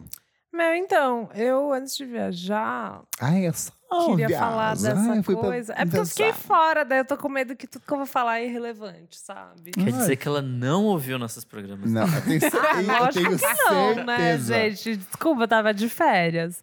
Mas é, é um disco que eu ouvi muito, porque é muito gostoso. É um disco, não, são duas músicas, né? Um EP. Que é o da Peggy Goo. Eu não sei se vocês ouviram. Ai, amo. Moments EP. Ela é muito perfeita. Ela é mesmo, mesmo. E eu fiquei muito na, no- na noia dessa... Quem é Peggy Goo? A Peggy Goo é uma DJ coreana perfeita, que ela tá sendo muito falada que ela também é Instagrammer, então ela tem uma marca de roupa. Ela é linda. Ela é linda, maravilhosa. Tem uma ela estética dela. Tem. Tem uma estética dela. E tá ela, produzindo as paradas dela. E ela tá um tempão, assim, no corre, né? Acho que ela tá há uns 10 anos fazendo som. E agora que ela explodiu mais, tá viajando pra caramba. Eu sigo ela no Instagram, tudo. E ela, enfim, é uma DJ, só que ela, eu não acompanhava muito o trabalho dela. Caí, assim, na, no hype dela, pesado, assim. Mas eu fui ouvir um pouquinho, até porque ela tocou no festival que a gente foi, mas eu não consegui ver, porque era muito, Muito, tarde, né? era quatro da manhã, assim. O primeiro show que eu fui ver era quatro da tarde. Então, assim, meu Não corpinho dava. não, aguentou. Mas queria muito. E eu gosto muito da track que chama Star, Starry Night. que é muito Babado. gostosinha. Starry Night, Starry Night. Não é essa no caso, mas tudo bem. Mas eu acho que é interessante, né? Essa coisa de você, sei lá, você gostar da estética de alguém, né? Então eu acho que muito do apelo dela é o Instagram dela, a marca de roupa, Não, o e jeito ela que ela se coloca. Não, e ela assim. conseguir misturar, tipo. Sei lá, ela canta, ela canta algumas coisas em sul-coreano, né? Tipo, então, é, essa que é música muito tem legal. uma, uma linha toda- de voz, Todas né? têm. Ela todas... canta em coreano, na verdade. O que, que eu falei? Sul-coreano. Co- Eu nem sei se existe isso, desculpa. Em coreano. Gente, eu tô com fome, eu preciso ir embora. Ele fala em idioma sul-matogrossense. Ele fala, ele fala é, lat- latino-americano language. Ah, louca. Fala em brasileiro. Fala em brasileiro do sul. Mas, enfim, é gostoso, tem tipo uns pianinhos, é meio ácido, assim, É algumas muito bom, horas. é E muito tem bom. algumas linhas de voz que ela canta em coreano. É, ela tem a própria, a própria label, que é a Good Records. Então, ela faz o corre dela, assim, eu acho isso muito interessante. Milionária, tá? Milionária. Tem a Nossa. marca de roupa Kirin, pra quem quiser seguir. Ai, amiga de todo mundo. Perfeito. Perfeito. Peggy Então, Goo está cada vez mais rica, ela é riquíssima. Riquíssima, Já era gente. rica, mano. Tá ficando mais ainda. Então, se vocês gostarem de uma coisa meio eletrônica, mais suave, pra ficar assim meio que limpando a sua casa, Moment EP da Peggy Goo. Pensei que você ia recomendar a matéria da Isabela. Eu pensei também, sabia? É que eu vim pra cá ouvindo Peggy Goo, mas eu posso falar dos dois, Não, então. porque ela cita Peggy Goo na matéria. Ah, tá, verdade. Ô, gente que não lê as coisas dos Eu amigos. Aí, eu ó. li. Ai, que chata. Eu li, mas eu, eu, eu foquei mais na Chai, nas bandas que ela falou de. Da, Vamos de falar de rock. Meets, que fala de tudo. né? Tudo. Eu, não, eu não lembrava da Peggy Goo, mas no caso faz super sentido. A Isabela Yu escreveu uma matéria pro Monkey Buzz falando de mulheres asiáticas na música, que é muito bom. Legal. Então você pode ir lá ler, que ela fala sobre Chai, Peggy Goo e também a própria experiência dela nesse mundo de música e representatividade. Ela conversa com algumas pessoas muito legais, não só artistas, não só músicas, mas também todo mundo, assim, para falar um pouquinho dessa questão da representa- representatividade, quem que eles olharam, cansei de ser sexy, o impacto de cansei de ser sexy em tudo isso. Então, acho que vale a pena a leitura. Isa, Eu já vou entrar na- nessa carona aí, que eu ia indicar esse novo momen- momento do Monkey Buzz, que eu tô gostando É, muito. Tá muito legal. é Que tá muito legal. Palminhas. As matérias da Yu, do Mal, meu amigo de Sorocaba. Um as beijo, fotos Mal. da, da escola de. É a escola de. Muito É, legal. é de do techno. Isso, o de yearbook do techno. Texas. Tá muito do legal. Tem matérias do Renan também. Do Renan. Le- Isso, é Então, de, verdade. to- de todo mundo, tá muito legal. Muito chique. Tá É muito o chique. Pedro. Da Mas Júlia. Tá tudo Ah. bem, Nick. Tá tudo bem. Mas você está editando Você tá onde? o Tá coração aqui. de milhões de brasileiros, Nick. Milhões, uau.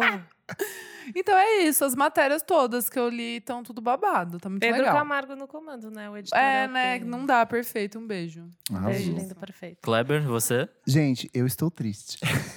Por quê? Lá vai. Eu tô numa semana ruim. E aí, Ah, tá quando eu tô bom, numa desculpa. semana ruim. Não, pode dar risada. Eu, fico, eu dou que risada tava também. fazendo drama. Não, eu, eu- quando eu tô. Eu dou risada de quando eu tô ruim também. Tá bom. E quando eu tô ruim, o que, que eu ouço? Leandro e Leonardo. E quando eu estou ruim, o que, que eu ouço? Mendonça. Ouço, ouço Leandro e Leonardo, ouço Maria Mendonça, mas eu ouço principalmente Roberto Carlos. Olha ele! E eu trago aqui meu disco favorito do Roberto Carlos, que é O Inimitável. Ele é um disco de Nossa! 1968. Ele tem, entre as músicas dele, Se Você Pensa, ele tem Ciúme de Você, Não Há Dinheiro que Pague, Só hit. Eu Te Amo. Só hit. Eu te amo. É, tem Ninguém Vai Tirar Você de Mim. E tem a faixa de abertura que é maravilhosa. Que é Eu Não Vou Mais Deixar Você Tão Só. Mas tem a minha favorita do disco, que é As Canções Que Você Fez Pra Mim. É um dramalhão, assim, do começo ao fim. Assim, tipo, músicas muito tristes. Ele é um disco de pós-Jovem Guarda, porque ele utiliza já de elementos da música tropicalista e dessas transformações que estavam acontecendo em 1968, 69. Tem muito de funk, tem muito de soul, então vale por, por ser esse momento de transição, de transformação. E o motivo do disco ser o inimitável é porque na época estava surgindo muito artista que estava copiando o estilo do Roberto Carlos de cantar, de se vestir, de compor. Só que assim, ninguém batia o número de vendas que ele Ah, a batia, própria fazia o Jovem mesmo. Guarda, né? É, a própria Jovem Guarda, tipo, é, todos os artistas eram meio que uma cópiazinha, uma versão dele, né? Assim, cada um com um direcionamento um pouco específico. Em 68 ele já tava é, trabalhando com o Tim Maia. Já. ah, Até porque essa parte é funk, antes, assim, na verdade. É meio, é meio que tudo da mesma época, assim. Tudo que ele produz ali por... Eu acho que o Tim Maia até veio antes, assim. O Tim Maia é bem no comecinho mais da carreira. Aqui ele já tava, tipo, estouradaço, assim. No... E é, pra mim, a fase mais rica do Roberto Carlos, que é já entre era o rei. Ele já era o rei. Mas foi transição, assim, de, de estilo, assim, É, né? porque é uma fase que ele tava. Tinha essa coisa de ser pop, de ser jovem e falar com o público jovem, só que a partir disso ele tava tentando umas letras mais sérias, fazendo essa mistura de ritmos, que era uma coisa meio inédita ainda. E esse disco, pra mim, ele é um ponto de, tipo assim. Um, é um meio termo entre o que ele fez antes e o que ele viria a produzir. Então, acho que ele tem meio que essas transições, assim. Tem umas letras que são machistas? Tem. Ah, mas, Mas não dava pra tempo, esperar. né? tipo, Aquela coisa, né? Aquela 60, coisa, é. é que se você pega assim, ciúme de você, é uma letra totalmente de macho, macho tipo, ciumento, que acha que pode HTzão. controlar a mulher, sabe? Mas, dado o contexto da época, Passa. passa. Enfim, é um disco que eu gosto muito. E pra mediar entre esse disco, que é um puta drama, eu redescobri um disco que eu gostava muito, que é de 2003, que é o Tranquilo, que é o primeiro álbum de estúdio de Marcelinho da Lua. Nunca ouviram? Nunca ouvi. Marcelinho da Lua é um produtor de música Sim. eletrônica, drum and bass, bossa nova, samba e dub, principalmente. Mas não lembro do álbum. É, ele lançou esse disco que se chama Tranquilo. Ele tem participação do Black Alien, tem participação do Bi Ribeiro do Paralamas do Sucesso, tem participação do Seu Jorge numa versão incrível pro cotidiano, do Chico Ah, Buarque, que sim. ganhou o VMB Isso de eu ia falar. 2004, 2005. Lembrei, lembrei, lembrei. Tem participação da Martinalha numa, numa releitura de Refazenda que é maravilhosíssima. Ele é um disco assim que ele costura todos os ritmos possíveis e funciona muito. assim. Então, tem muito de drum and bass, muito de trip hop, tem muito de dub mesmo, assim, de reggae, e muito de samba e bossa nova. assim. Então, ele brinca com os gêneros de uma forma muito criativa, vale muito ouvir. Umas batidas fodidas. Foi meio que apresentou ele pro mundo. E ele lançou, assim, eu relembrei porque ele lançou há poucas semanas um novo álbum de, de estúdio, que é o Insolente, que traz muito dessa galera que participou dessa gravação desse disco para dentro desse disco novo. Então a minha recomendação é o Tranquilo, do Marcelinho da Lua. Legal. Tudo. Último bloco, então, desliga o som. Desliga o som. Chegamos aqui no último bloco do programa. Elô, conta pra gente o que, que é. Meu Deus, eu tô muito, né, no spotlight aqui. Esse bloco a gente fala sobre algo que a gente não curtiu, que aconteceu recentemente, assim, alguma coisa zoada. Que, enfim, pra gente criticar um pouquinho, acabar bem na bad o programa, como sempre. Eu tenho. Essa não é na bad, eu trouxe Ah, uma aqui eba. que é tretas. Vocês estão acompanhando o que rolou do Jay Khaled contra o Tyler de Creator? Não, Do negócio do primeiro lugar? É. eu não vi. O DJ Khaled lançou há poucas semanas o Father of a Shot, que é o novo álbum de estúdio dele. Ele esperava que o disco fosse parar no topo da Billboard, só que ele não esperava com o sucesso do Igor, o novo álbum do Tyler The Creator, que já é a terceira semana que a gente fala sobre ele aqui. E aí o, o, o, Rashad ficou puto, porque o disco não foi pro primeiro lugar. Ele Aham. ficou puto com a gravadora, rolou uns boatos assim de tretas fortíssimas dele. Que é a mesma ser- gravadora? não, não é. É, E aí ele ficou puto com a equipe dele, com a gravadora, saiu brigando com todo mundo. Tem altas, altas conversas no Reddit contando como foi a treta. Nossa. Ele teve um surto no Twitter e começa a disparar uns ataques. Falou que vai processar a Billboard por falar, por não contabilizar, tipo assim, que ele teve mais de 100 mil audições de um outro jeito e que isso não foi contabilizado. Só que a minha treta é a seguinte: o cara lança disco pra brilhar em chart, sabe? Eu acho isso tão. Ah, Ah, muito trash. Tão, cara. tão podre, tão lixo. Nada, né? E é o que ele vem fazendo, assim, tipo, nos últimos anos, que é pegar um disco que tem, sei lá, 25 faixas, sei lá, 15 participações especiais com todos os E nomes. ele só fala DJ. Khaled. Só isso. É só isso que ele, Ele faz. quer- DJ Khaled! É tipo Number umas músicas bosta, É sabe? muito. É aí- a Drakezação do, dos Ah, álbuns. Eu acho que ele é pior, porque o Drake, ele tenta ainda dar um... Às vezes ele vem Não, com eu discos pela bons. quantidade de, de músicas. Entendi, entendi. É, ele faz pra simplesmente uma- ser o mais tocado de Spotify. É pura, puro número e não tem. Não agrega nada assim por trás, sabe? O que, que você acha disso, Isadora? Ai, eu, eu tô com você. Tipo, eu acho muito. Ai, que bosta. Mas será que ele ganha dinheiro? Se Ganha, um? né? Não, não. Ah, não, mas Ai, se, que tipo, grossa. né? Tipo, Ei, pelo amor de Deus, ei. gente. É- Não, esse eu não cara sabia se ele, tipo, ganhava dinheiro por estar no 1 do Billboard. Se, tipo, a marca do 1 É faz você ganhar um estimula- bônus. Não, É que não, é quanto que- mais você é ouvido, mais Exato. ouve. Não, eu achei então, que era tipo, isso, é exatamente. Eu não sabia Não, amiga, é assim. que, tipo, eu fiz esse não, é porque o meu cara só deve pensar nisso, né? Só em dinheiro, É, então. tipo... Não, com certeza. Por isso não que ele fica na que ele- noia. Mas é que é meio tosco, porque com certeza todo mundo ouviu, mas assim, ele ficar nessa noia do número um é meio E acho também é muito coisa de ego também. Essa, É. essa trupezinha deve ser muito, ah, chega lá na balada assim, ah, meu DJ amor, Khaled! DJ Khaled! DJ Khaled. E aí ele mandou as provocações pro. Tyler, e o Tyler meio que deu uma zoada, Cagou, assim. É, mas o tipo, Tyler é mó novinho, tá de boa, tipo, foda-se. Era isso. Ai, nossa, né? Você Que tem alguma crítica à sua viagem, Elô? Alguma coisa que você não gostou? Um show que você não gostou? Ah, pode ser. Teve algum show? Não, né? Você gostou Ai, de teve todo? um show que eu não gostei, que foi horrível, Qual que, que foi o da Snail Mail. Acredita? Ah, Mentira! Sério? Juro por Deus. Por quê? Porque ela é muito nova e ela já tem toda uma atitude, de, tipo assim, tô aqui, eu sou punk singer, sei lá. E eu não sei, eles parecem que não têm muita experiência de palco. de Carisma tocar. zero. Carisma zero, com certeza. Mas ela no tempo, assim, tipo, ela começava, sei lá, Heatwave, que é uma música que tem um riff, ela faz o riff mó rápido. E daí, quando o cara da bateria entra, tipo, ela tem que desacelerar a música, porque ela, Ah. tipo, meio que deslumbra no riff, Mas sabe? você achou que foi mal ensaiado? Não sei se é mal ensaiado, porque eu também já vi umas lives, tipo, tem um XP deles que é bem É bem ruim sem também. graça, né? E ela canta mal, assim. Tipo, ela Hum. começa. Acho que o cara do som passou com ela cantando baixinho. Demora lá. Sabe? Tipo, e daí fica shred naquelas caixas de som Ai, gigantescas que de festival. triste. Foi muito triste, pois amo. E eu sei que você gosta E muito Claro? dela. Ah, claro, eu não gosto, gente. É? Não dá, não passa. Ah, ela é uma ação de marketing, sei lá, eu fico na Nossa, bad. mas essa música nova eu não, pa não paro de ouvir. Eu não paro de É? ouvir. Eu não ouvi tô, eu, eu não tô brincando, eu, eu tô ouvindo acho que cinco vezes por dia, Ai, Bags. vamos discutir isso, de verdade, porque é, ah, eu, eu vi umas pessoas comentando depois que eu, eu fiz o post da Claro, você recomendou e tal. Eu, eu, que eles falam que o, a- o sucesso da Claro é porque o pai dela é um produtor de Ai, marketing chega, da Coca-Cola. Não, mas é que esse nem é o meu grande problema. Assim, Te- tem essa questão que eu acho bad. É que, sei lá, você chega no show, é tipo uma, um show de banda gigante, sabe? assim? Tipo, é de show de banda. Tipo, Ela ele- toca com ele tem uma banda. banda. Sim, mas.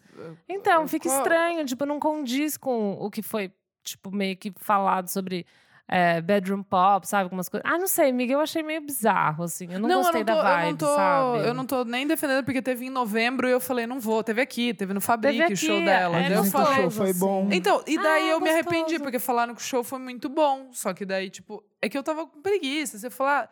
E agora que ela lançou essa bags, que daí que eu entendi o que, que ela tá fazendo. Porque antes, pra mim, É, era agora isso. ela tá numa outra narrativa, É, assim. exato. Agora É ela. que eu não gostei do começo da narrativa dela. Peguei um Então, eu bode, não, eu não é pirava birra. na. Mas pra mim é Como é que é? Hot in. Hot, Hot in Cheetos. Então, eu Flaming pirava, era isso que eu pirava. Eu que eu ficava meio na tipo, expectativa ah, que era um negocinho que ela fez Fosse em casa. mais econômico, assim. É, ela fez em casa, fez um beatzinho Tava- da hora. Tava é sozinha, um peguei loop. meus brinquedinhos e Não fiz é nada meu disso, som. né? Mas É. não é nem, tipo, você chega no show e você fala, bom, entendi, não era nada disso. Mas não é que ela, tipo, negou que era aquilo. Era meio que Não. vendido. O Pretty Girl clipe é, tipo, no laptop dela. Sim. Sei lá, tá meio velha. Ah, ela mas pode é só continuar no rolê também. dela. Isso que eu ia falar, é que eu amigo, acho que ela só é que ela tá numa idade também que as coisas mudam muito rápido. tem- tipo, É, então, é agora em, três foi. an- em três anos, meu, a menina ela, ela passou da fase de moleca É. no quarto pra agora uma, mo uma moça. É o que eu assim, queria sabe? dizer. É que pra É, mim foi Lana Del muito Rey começou um rápido, pouco mas assim, tudo bem. Exato. Desses rolê bem lo-fi exato. pra É, não, agora, a partir de legal. agora, tudo bem. Ela, todo mundo É, conhece é, ela. Agora acho que é um Mas é que foi point. meio rápido, entendeu? Mas tudo bem, enfim. o que eu queria gente, dizer é que, tipo assim, tem gente fala, ah, é por causa do pai dela. Ah, isso Só eu que assim, acho que é. Não dá pra você sustentar a fama de um artista só pelo contato de marketing. Eu se, também se as músicas não forem boas e não tiver um público que curta, não tem Não vai. marketing que venha. Não, Não, tem tem Strokes também. Tem, tipo, Exato. pais famosíssimos. Exato. Mas eles nunca utilizaram disso. Não. O Strokes nunca. O Julian Casablancas, inclusive, era meio que brigado com Sim, o pai dele com o na pai época. dele, sim. E ele fez de tudo pra meio que afastar, a imagem do Afastar. pai, assim. Sim. Que o pai era Mas é mulherengo que- e tal, ele não queria nenhum tipo de associação disso. Eu acho que, lógico que a música é boa, mas eu acho que, assim, é boa num nível bem normal, é sabe? ok, não é? Eu acho que eu vejo por é, apoio de gravadora faz muita diferença. Você fica no número um do, do, do YouTube, você fica no número um do Spotify, tipo. Mas não se Eu acho- sustenta, né? Tipo. Ah, vamos ver. Eu acho que não, ela não ainda não tá no, Não, o negócio no, da Clara no é que- ponto de falar, ah, se sustentou. Pra mim é muito começo. Ela, ela tocou no Ela- festival ela no começo, primeiro no palco disco, Vai lançar o primeiro é. disco, exato. Então acho que ainda, ela acho que ainda tá no, eu acho, opinião. Ela ainda tá na high de tudo, de todos esses benefícios que foram Uhum. dados a ela, entendeu? De tipo, Eu não acho que é eu acho um benefício. pouco. Eu, Eu acho, acho- que é benefício. É amiga. benefício, acha? amiga. É benefício. Nenhuma, ela é uma outra, menina nenhuma de... outra cantora na idade dela fazendo tipo de som que ela faz É. conseguiria a visibilidade que ela tem se não fosse um apoio por Mas o trás. dela não foi aquelas paradas de, de, de YouTube, de Tumblr, de. Mas é Teve, YouTube só é que extrapolou- injetado. é, YouTube é extrapolou, é. É tudo um investimento grande. injetado. Mas foi de tipo patrocínio, assim? Foi. de- Ah, Foi. Tá. DJ Khaled! DJ! É. E Legal, sabe quando legal. você chega e você vê um show que é bizarramente bem produzido musicalmente, assim? Mas a é- batera tá, mas tipo, meu, i- o cara na batera, tipo... Você Mas sente isso- falta do erro ali. É, tudo músico contratado, sabe? Mas isso é, por- é isso que eu ia falar, é porque ela pegou também, acho que o Rostam vai fazer, acho que grande parte das músicas, não, Clever? É, a produção acho é que a dele. produção vai ser dele, do álbum. Então, tipo, não, sabe, ela- agora vai que vai. Daniele tocou bateria. Eu tipo- espero que ela faça algo minimamente diferente pra falar, bom, gente, apesar de tudo, eu sou foda e, tipo, tenho minha própria Não, identidade. eu, eu tô chocada com essa Bags. Mas, tipo, me assim, pegou nervoso. Eu vou assim, ouvir, não eu- ouvi. Mas o show eu ouvi duas músicas e falei, bom, não. O meu problema com ela é um pouco, acho que, geracional. Ela é muito bobinho. não, é. É meio bobinho as músicas, eu acho também. Sabe É que que, ela me é muito novinha, que ela cara. chegou lá, Sim, ela era exato. muito Tipo, não é- nova. não é pra mim. Não é pra. É, exato, é. É. bem isso. Tipo, a Billie Eilish não é pra mim, velho. Tipo, Ah, é, não é. gosto só dos hits. Não. Tipo, Não Lorde vai. até ainda É, talvez é, tenha é, sido é, pra mim. é. Lorde vai. É pra mim. Lorde tanto, ainda mas- vai pra mim. Mas, Mas é. a Claire chegou, tipo, ela tava, sei lá, com um look jeans com jeans. E daí ela chegou, Olha tipo, ela assim, problematizando. 16 anos de idade, sei lá quantos anos ela tem, com cabelão, tipo, todo meio Mariah, 19 sei já. lá. É, não, mas é, É que ela tem cara de Agora ela 16. deixou o cabelo dela ficar, tipo... E ela, tipo, andava de um lado pro outro do palco, sabe, meio que rebolando. Ela, tipo, jogava o cabelo dela e olhava meio pro público, assim, sabe? Acho que a Elo Tipo, problematizou um pouco. Não, é problema. Eu? Eu falei, Bruno, não consigo ver. Eu não consigo ver, vou ir embora. Eu fiquei com meio Mas que ela vergonha é uma menina jovem, ela Então, tá... essa Ela tá juventude de... entendendo, Tô né? Tá vivendo nesse errar, high tá aqui, bem. sabe? É. Ainda bem, ela Tô estava num palco testando. pequenininho Mas num eu, horário ouvi de um- boa. mas eu ouvi uma entrevista dela e eu vi que, tipo, os pais dela tipo, sempre deram umas referências muito foda, sabe? Não, mas com ela ouve certeza. música fodinha desde É. criança, sabe? O pai dela trampa com isso, então lógico que ela deve ter uma certa Eu fiquei boa. meio chocada, assim, as referências Não, eu, dela eu tô na que ela birra, falou. gente. Eu vou ouvir essa daí. que Não, você essa... falou. be- É eu, eu nem gostava, eu não gostava antes. Eu também falava, ah, coisa das meninas... Mentira, tem uma tatuagem da Clyde aí que eu sei. Ai, que louco, Clever. Tanto que eu nem fui no Flaming show porque eu não gostava. Eu, eu Tatuada na nuca que a gente só. viu. Tem um É. golfinho e escrito. Eu uso aquela, aquela pulseirinha com as letras, Clairo. Ah, é verdade que ela Né? tem. Que ela tem. Enfim, mas essa música eu achei babada. é Sabe o que, que é uma outra coisa engraçada da Robin? Que Hum. foi meio tipo. Ah, é, com tanta inveja desse show. Não, mas sério, foi bom, mas sabia que o público tava muito estranho? Era só umas Sério? gays muito estranhas, Ah, é- Eu acho que não é o público velha dela. Gay velha. Não era o público O dela. público da Robin é todo mundo, aceite. É, mas é. Não, é, um- amigo, é pouco verdade, mas também, tava meio estranho. Mas eu acho que não é um primavera que ela ia brilhar. Como não? Não acho. Ah, eu acho que era pra brilhar na não primavera. acho. Mas eu não sei se ela brilhou tanto. Mas ela tocou tarde? Ela tocou. Não, era tipo um horário, sei lá, é, umas 11, tipo uma Ah, ela coisa não foi, assim. tipo, meio quase headliner, assim? Ela foi. Ah, mas é porque os headliners são tipo, sei lá, 11, meia-noite Ah, e tal. é, e é depois último vira horário, fritação. assim. Aham, fritação pega e gu depois. Mas é que daí tava umas gays, ficavam umas gays, tipo, em vez de olhando pro palco, elas ficavam em roda, Dançando. sabe? Dançando e se falando. Ah. Tava muito escroto. Mas é o que gay faz, gay se Não, mas delas faz assim ficavam falando alto. Era, era uma grande balada. É. O Yoshou virou uma grande pista. E daí um das gays na minha frente começaram a dar um beijo triplo. Tipo, foi um negócio Ah, então quer dizer que o seu conservadorismo é o que prejudicou o show. Exatamente. Elas falando alto. Ai, Ah, tá, entendi, entendeu? Não, não era só balada, já era, tava tipo, lá fazendo o sinal Não, da mas é- arminha, gritando Mas eu fico meio B17. irritada. Eu tipo, go home. Credo. E eu fui filmar, que eu tava fazendo vários vídeos, eu fazia sempre 15 segundos, né, meio stories. Eu fui filmar, e daí um cara, tipo, tocou no meu braço e desceu, assim, de um jeito muito passivo-agressivo. Amei! Ele fez o mesmo com o Bruno, que tava do meu lado, e a gente ficou puto. E era um francês, pra Mas piorar. tava bêbado? Não, eles não estavam bêbados. Aí, eles tipo tavam- assim, não, você tá É, atrapalhando você meu tá me atrapalhando no meu show aqui. Voltando 15 aos segundos. fãs chatos do programa Fãs 2. chatos. Foi muito absurdo. Eu queria dar um surro, mas enfim, né? Eu sou muito polite. Mas é, é isso. Chocado com a afronta da bicha. Muito afrontosa. Nossa, Sem mandava... educação. Só Nossa. tinha gay afrontosa naquele show, tô te falando. Não sei Tô- como mandar eh, francês tomar no cu, mas eu ia descobrir na hora. Ele arranjou briga com um. Ai, que um Xuxa local. contra o Baixo Astral. Ah. Ai, deixa eu gravar, era 15 segundos. Não é que eu tava o show inteiro que nem brasileiro É, faz. é. sabe? com Pega um um tripé, pega um tripé, assim. eu tava coloca- gravando 15 segundinhos pra social. Ah, enfim, whatever. Chocado. Vamos pro encerramento, então? Vamos. Bora. Tenho aqui, ó, dois comentáriozinhos que eu salvei. O primeiro do Rogério Reis. É, Ele mandou lá no nosso site, www.vamosfalarsobremusica.com.br.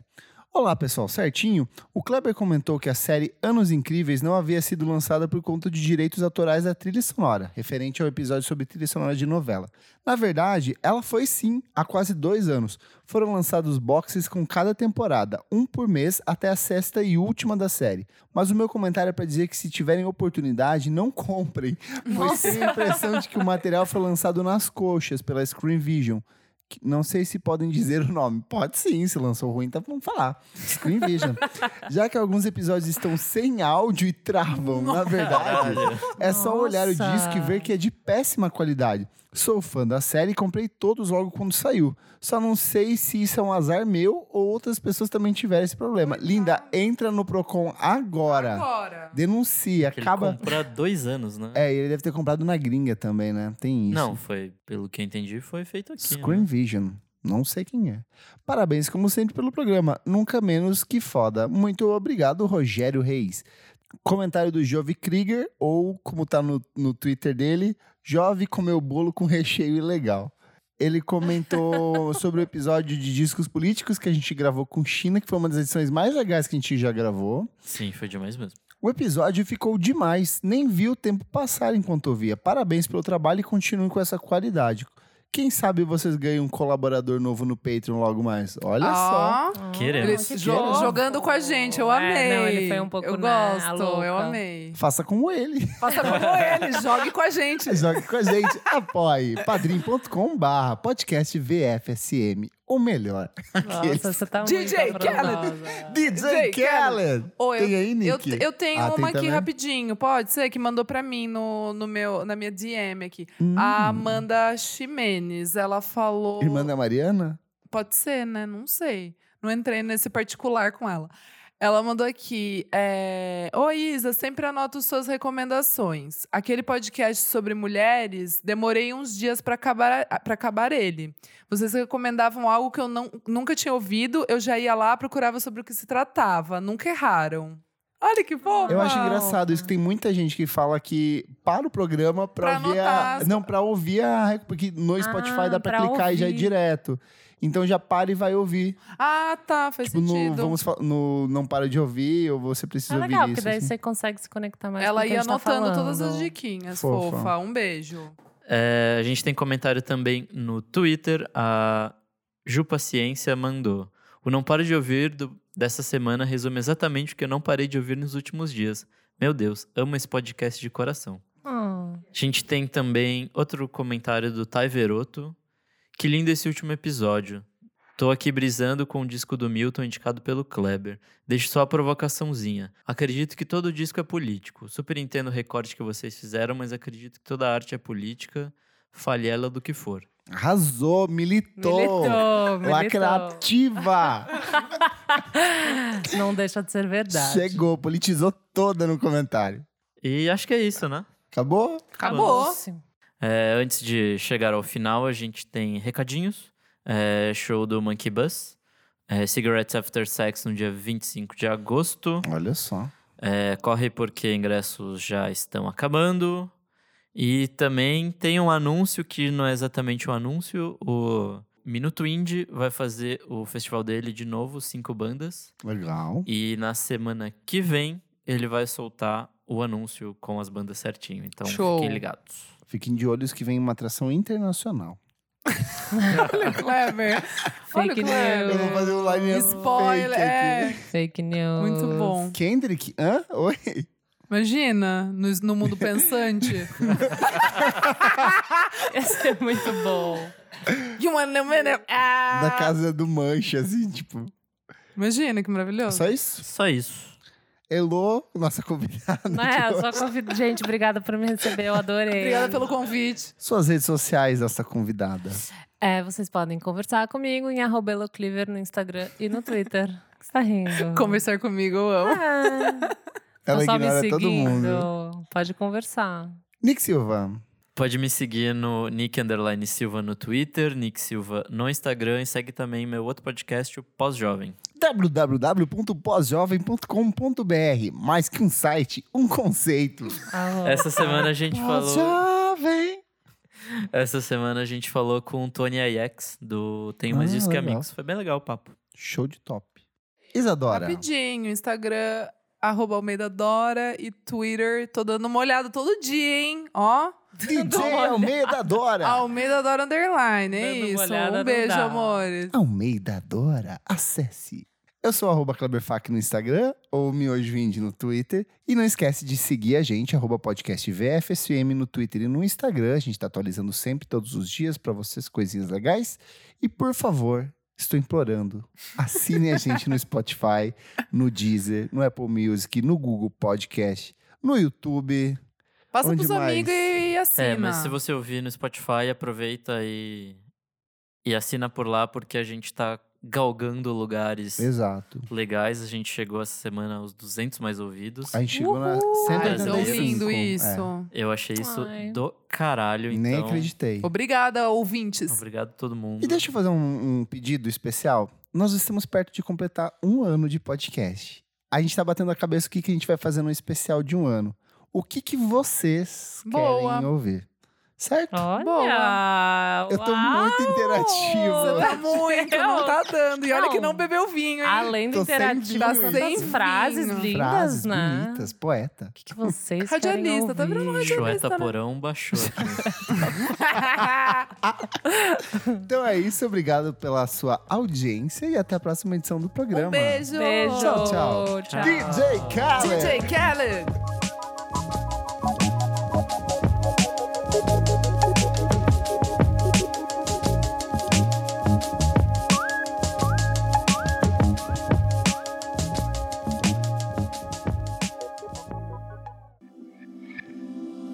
Esse podcast foi editado por Nick Silva.